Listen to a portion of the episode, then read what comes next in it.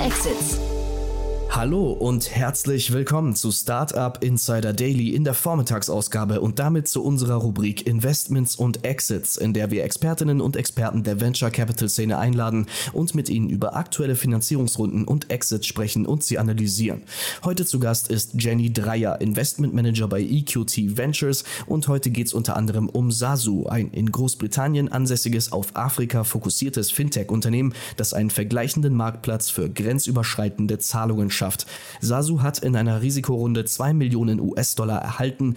Außerdem sprechen wir über das ukrainische Startup äh, Preply. Die Plattform zum Lernen von Sprachen hat trotz der aktuellen geopolitischen Widrigkeiten 50 Millionen US-Dollar in einer Serie C-Finanzierung erhalten. Also sehr spannend wieder bei uns heute. Gleich nach den Verbraucherhinweisen geht's los. Bis später. Startup Insider Daily. Investments und Exits.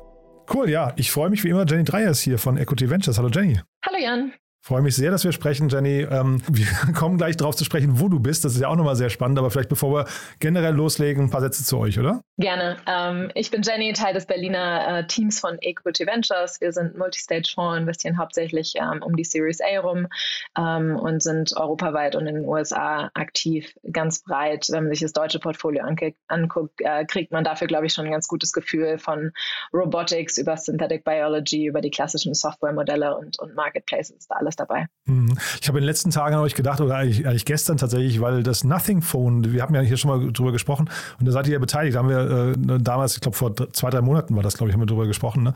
Und das Nothing Phone wurde jetzt vorgestellt, ne? Äh, genau, Nothing ist ja gestartet mit äh, einem AirPod-Competitor, also mit, mit Wireless Headphones und ähm, hat jetzt tatsächlich auch ein eigenes äh, Telefon ähm, gelauncht.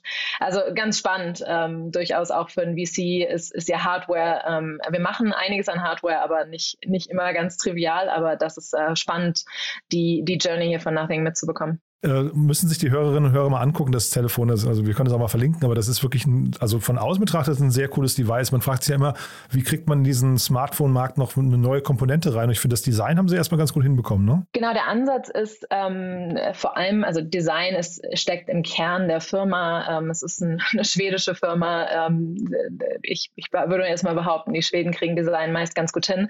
Und die Kombination äh, aus Design und trotzdem einem äh, affordable Preis Preis ist, ist der Ansatz von Nothing. Wie gesagt, wir verlinken das mal. Ich fand es auf jeden Fall ganz, ganz spannend, weil es kommt nicht alle Tage vor, dass irgendjemand sagt, ich möchte mal Apple herausfordern. Äh, vor allem, aber ich glaube, es war ja ein Seriengründer, hatten wir ja damals versprochen. Ne? Das war ein, war ein sehr guter etablierter Gründer, der, der da nochmal antritt.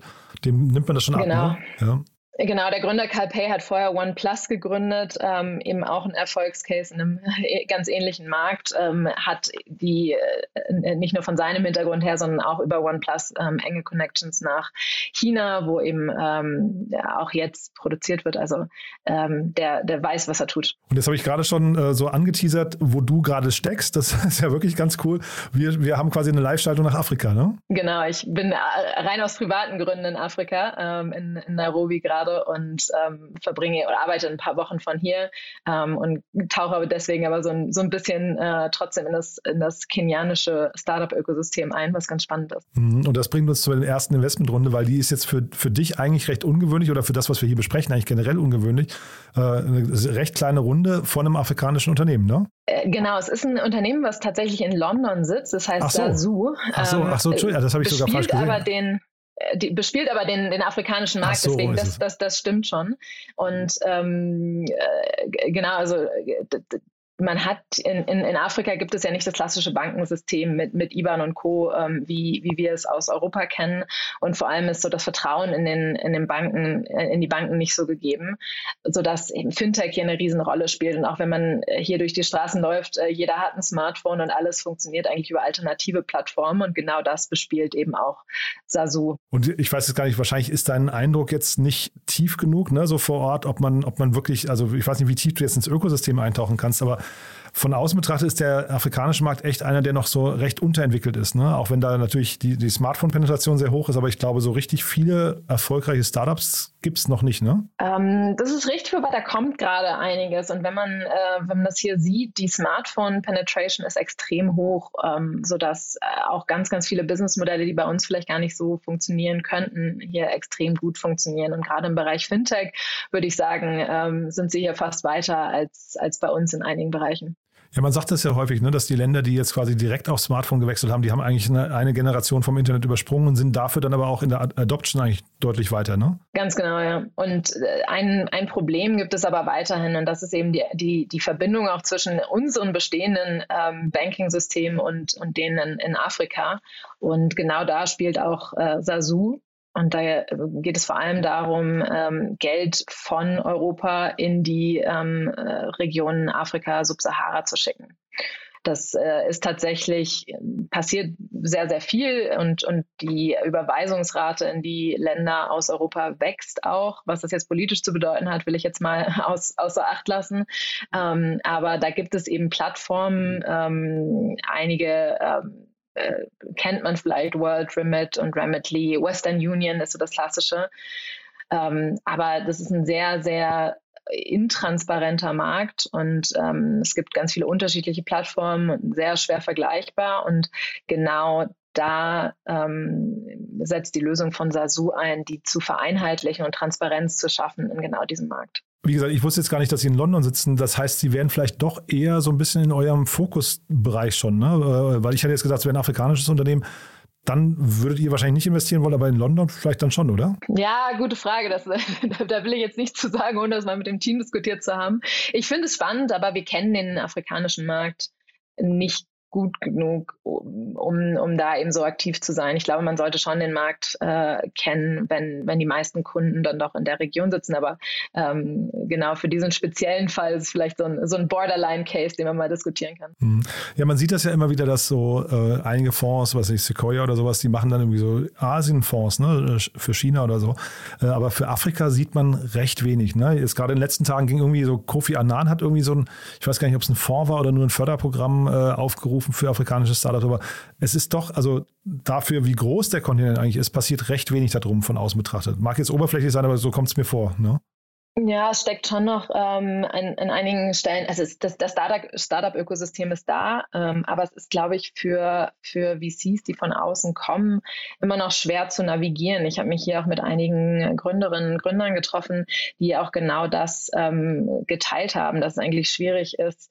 Ähm, die, die VCs trauen sich nicht so richtig und, ähm, und, und tun sich schwer in einem Markt, der ganz anders funktioniert, der andere Systeme hat, der andere ähm, ja, also soziale Netzwerke auch hat, ähm, zu agieren. Und ich denke, deshalb tun sich, tun sich viele VCs noch schwer. Ähm, aber es kommt schon immer mehr, ähm, gerade auch wenn man sich Y Combinator jetzt so die letzten Batches anguckt, da sind schon auch einige äh, Modelle aus Afrika immer dabei gewesen. Und das Modell jetzt hier, ähm, trotzdem jetzt mal unabhängig vom, vom afrikanischen Markt, ähm, ist das ein Modell, dem du was abgewinnen kannst? Ich finde es grundsätzlich sehr spannend. Ich, 17 ähm, Milliarden sind im letzten Jahr aus Europa in diese Region geflossen an privaten Überweisungen und ähm, dafür gibt es keine gute Lösung. Also es scheint jetzt schon ein, ein spannender Markt erstmal zu sein.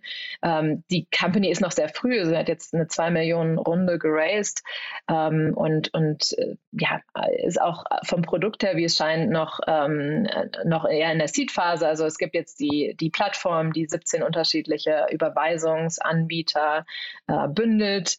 Ähm, teilweise kann man auch schon überweisen ähm, direkt über die Plattform, teilweise wird man auch über die anderen, auf die anderen Plattformen weitergeleitet.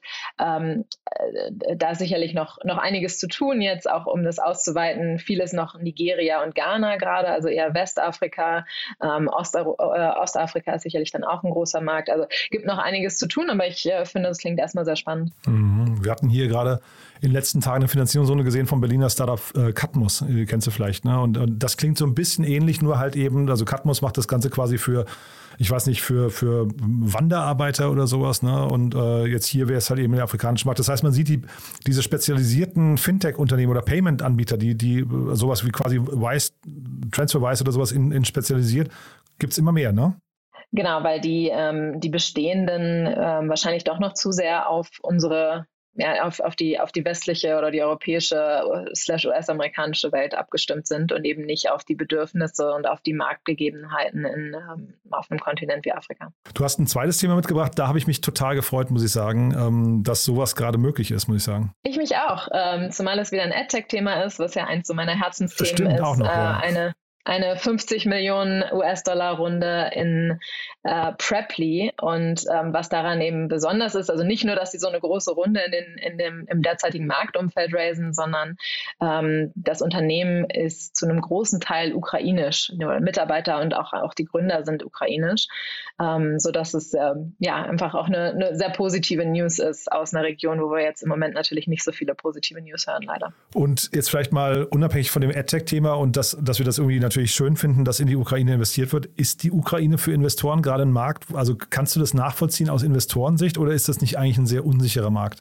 Das ist vermutlich leider, leider wirklich schwierig. Ähm, äh, die, die Frage ist, was heißt es, in ein ukrainisches Unternehmen zu investieren? Die Gründer von Preply leben seit einigen Jahren schon nicht mehr in der Ukraine. Sie haben gesagt, ein Drittel des Teams war noch zu äh, Beginn des Krieges in der Ukraine. Die meisten haben jetzt aber auch das Land verlassen, ähm, äh, sodass es ist ja, ja, also ich glaube, in ukrainische Gründer auf jeden Fall. Warum nicht? Ähm, ich vermute, dass die wenigsten Unternehmen noch vollständig in der Ukraine sind, leider. Ähm, auch, auch wenn jetzt einige wieder zurück in die Westukraine zurückkehren. Ähm, aber es bleibt trotzdem sicherlich schwierig. Und die Investoren, die da rein investiert haben, kennt man die? Ich, äh, also Old Ventures habe ich schon mal gehört, den Rest der, der, der Gruppe habe ich noch nie gehört. Ähm, ist das ein gutes oder schlechtes Sein oder sind die einfach nur aus der, was nicht aus der Region dort und deswegen hat man die nicht so auf dem Schirm? Ja, es sind schon viele aus der Region. Jetzt, Preply ist ein bisschen unter dem Radar geflogen ähm, und, und ist jetzt auch schon einige Jahre, ich glaube seit 2012 sind sie jetzt am Markt, genau. Ähm, also auch lange gebootstrapped und haben dann mit äh, auch kleineren lokalen Fonds geraced einige Zeit.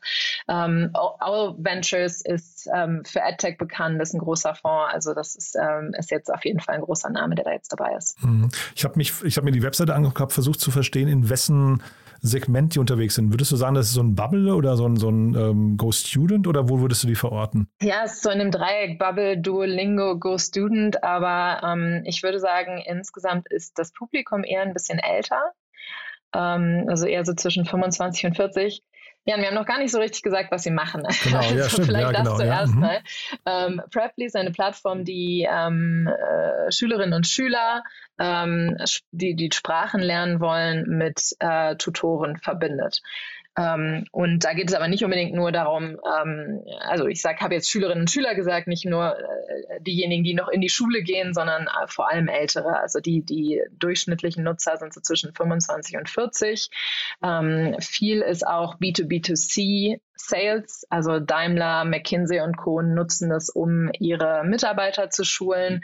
Ähm, und damit ist es, ähm, würde ich sagen, sind die Baskets grö größer als bei sowas wie, wie, Duolingo. Es geht schon um ernsthaften Spracherwerb, um äh, Live-Trainings ähm, und eben älter als Go-Student. Weil das macht es ja dann, das war mir gar nicht bewusst, dass sie quasi mit, äh, mit Corporates auch äh, zusammenarbeiten. Das macht es natürlich hochgradig spannend, weil dann ist es ja so doch ein bisschen das Go-Student-Modell, nur halt eben vielleicht mit viel, viel größeren äh, Ticketgrößen. Größen, ne? dass du halt sagst, ich, oder, oder Seed-Plätzen, die man dann eben verkauft, ne? dass man plötzlich eben mehrere hundert äh, Kunden auf einmal erwerben kann ne? oder Plätze verkaufen kann. Ja, genau. Und auch die, die Zahlungsbereitschaft bei, bei Eltern ist ja immer so ein bisschen, äh, bisschen schwierig, teilweise äh, in, im, Rahmen von Go Student. Also auch die sind ja sehr erfolgreich. Ähm, aber trotzdem glaube ich, dass bei, bei einem Unternehmen wie Daimler die Zahlungsbereitschaft, äh, um, um die Mitarbeiter äh, und Mitarbeiterinnen zu schulen, die in, in neue Märkte gehen oder so, ähm, sicherlich noch höher ist. Ja, Sie sagen so schön auf der Webseite, dass man halt eben Fremdsprachen selbstbewusst, äh, also lernt, selbstbewusst zu sprechen. Das finde ich erstmal total cool, weil wir haben ja hier im, im, im äh, Podcast, ich frage ja dauernd die Startups auch, ob sie Mitarbeiter suchen und ganz viele sagen, ja, wir suchen welche, aber wir brauchen halt auch Leute, die gut Englisch sprechen können, ne? weil das natürlich jetzt irgendwie bei, bei Startups so die das Bindeglied zwischen den Nationalitäten ist. Und das können wahrscheinlich eben tatsächlich vielleicht viele Ältere auch noch nicht so, ne, Stichwort selbstbewusst, so, dass sie sich dann eben konversationssicher da irgendwie äh, durchbewegen können. Ne? Ja, absolut. Und der, der Markt ist riesig. Also ich, ich habe jetzt gerade gelesen, 47 Milliarden US-Dollar ähm, soll der Markt 2025 groß sein. Und jede Person, frag mal Leute in deinem Umfeld, was möchten sie in ihrem Leben noch lernen? Das ist eine Frage, die wir allen, allen unseren Gästen in unserem Podcast äh, Tabula Rasa Aha. stellen. Ähm, und egal, wen man fragt, alle sagen eigentlich, ach, diese eine Sprache, die habe ich mal angefangen zu lernen und will sie noch lernen. Oder ich reise so gerne nach Italien und möchte unbedingt noch Italienisch lernen. Ähm, äh, da, das ist, ist so ein Wunsch, den haben, haben so viele Menschen. Das ist wirklich ein Riesenmarkt. Deswegen glaube ich auch sehr an das Potenzial von Preply. Das heißt, das wäre jetzt auf jeden Fall ein Thema gewesen für, jetzt mal Ukraine außen vor gelassen, aber das wäre ein Thema gewesen für euch, was ihr euch inhaltlich auch angeguckt hättet? Durchaus, ja. Ja, ja, super spannend. Also ich finde diesen Markt, ich, ich, kann, ich kann nicht so genau beurteilen, die Differenzierungsmerkmale, ne? also diese vielen verschiedenen Ansätze, Duolingo, Bubble und so weiter. Ähm, äh, aber ich kann dem jetzt hier, gerade nachdem du sagst, da, dass da auch Corporates als Kunden äh, auftauchen, kann ich total viel abgewinnen. Ne? Absolut und so, äh, so lange gebootstrapped, ähm, sehr effizient auch gewachsen. Ähm, also ich kenne jetzt keine aktuellen Zahlen, aber ähm, es ähm, wirkt schon ähm, wie ein sehr solides Unternehmen. Bewertung haben wir nicht gesehen, ne? oder, oder hast du dazu äh, Insights näher? Ähm, also sind jetzt, äh, sie haben vor einem Jahr etwa 35 Millionen Series B gemacht, jetzt die Series C mit, mit 50 Millionen. Also ich denke so, so um die 400 Millionen US-Dollar Post-Money würde ich jetzt mal grob ansetzen, aber genaue Zahlen haben sie nicht bekannt gegeben, nein. Aber wir behalten die beim Blick, weil ich, äh, also von denen kann man noch hören, glaube ich, in der Zukunft, ne? Ja, und wer Lust hat, eine Sprache zu lernen, ist Preply, glaube ich, eine ganz gute Adresse. Ich habe mal zwei, drei Stunden gemacht auf Preply tatsächlich. Ach ja, ja. Ja, super spannend. Also ich gucke mir das auch mal an. Ich fand es äh, sehr, sehr ansprechend gemacht. Ich hatte es nur nicht tatsächlich nicht in meiner, sagen wir, in meiner Altersregion gesehen und auch nicht als, als Corporate-Thema. Ich dachte es eher, es wäre tatsächlich für Schüler, aber ähm, mit dem Blick gucke ich nochmal drauf. Cool, Jenny. Ähm, wir haben deinen Podcast, hast du gerade gestreift. Im Nebensatz ein Satz noch dazu. Ich habe geguckt, ihr habt keinen neuen Gast gehabt, seit wir letztes Mal gesprochen haben, aber trotzdem vielleicht so zwei Sätze nochmal dazu. Morgen kommt eine neue Folge. Ach, perfekt. Ach, guck mal, was ein genau. Timing. Ja. ähm, Tabula Rasa heißt er ähm, und äh, wir sprechen da mit ähm, mit Unternehmern, Unternehmerinnen, Politikerinnen, ähm, mit, mit Menschen, die Schulen und, und, und Unis gegründet haben, über die Frage, wie eigentlich die, das Bildungssystem der Zukunft aussehen sollte. Beziehungsweise Tabula Rasa ist ja das, das Denken auf einer oder das, das Neuentwerfen auf einer neuen blanken Tafel. Also wie sollte man das eigentlich aufsetzen, wenn man jetzt äh, ein Bildungssystem neu gründen könnte? Und ähm, morgen sprechen wir mit einer ganz spannenden äh, Politikerin, wie ich finde. Also wer Lust hat, gerne mal reinhören. Unbedingt mal reinschauen äh, reinhören. Ja, ich finde das ein ganz, ganz großartigen Podcast. Und man kann ja wirklich sagen, Bildung ist ja so wahrscheinlich eine der wichtigsten Säulen. Ne? Wenn man so Gesundheit, Bildung, kann man wahrscheinlich so ein paar Säulen auf. Aber also ohne Bildung geht nicht viel, ne? kann man sagen. Absolut, absolut. Und gerade jetzt die, die letzten Jahre ist auch ähm, im AdTech-Bereich einiges passiert, was mich natürlich freut. Ähm, und werde das weiter beobachten. Das ist quasi nochmal die Brücke. Wer im AdTech-Bereich unterwegs ist, auf jeden Fall mit dir sprechen. Ne? Gerne. Jenny, ganz, ganz lieben Dank, dass du da warst, dir die Zeit genommen hast aus Nairobi heraus. Das finde ich ja ganz großartig. Ich äh, wünsche dir da noch eine schöne Zeit und ich freue mich aufs nächste Mal, ja? Danke dir. Bis zum nächsten Mal. Startup Insider Daily, Investments und Exits. Der tägliche Dialog mit Experten aus der VC-Szene. Das waren Jan Thomas und Jenny Dreier, Investment Manager bei EQT Ventures, über die Finanzierungsrunden von Sasu und Preply. Nicht vergessen, wir sind schon um 13 Uhr wieder für euch da mit einem neuen Interview. Wir haben Nikolaus Tomale, Founder und Managing Director von Minehomes im Gespräch. Die 2021 gegründete Co-Ownership-Plattform bietet die Möglichkeit, per Klick Anteile an einer hochwertigen individuellen Ferienimmobilie in beliebten Urlaubsdestinationen zu erwerben. Es gab eine erfolgreiche Seed-Runde, insgesamt 23, 1,5 Millionen Euro für die weitere Entwicklung. Für heute Vormittag war es das erstmal mit Startup Insider Daily. Ich wünsche euch weiterhin einen erfolgreichen Tag und hoffe, wir hören uns bald wieder. Tschüss und bis zum nächsten Mal.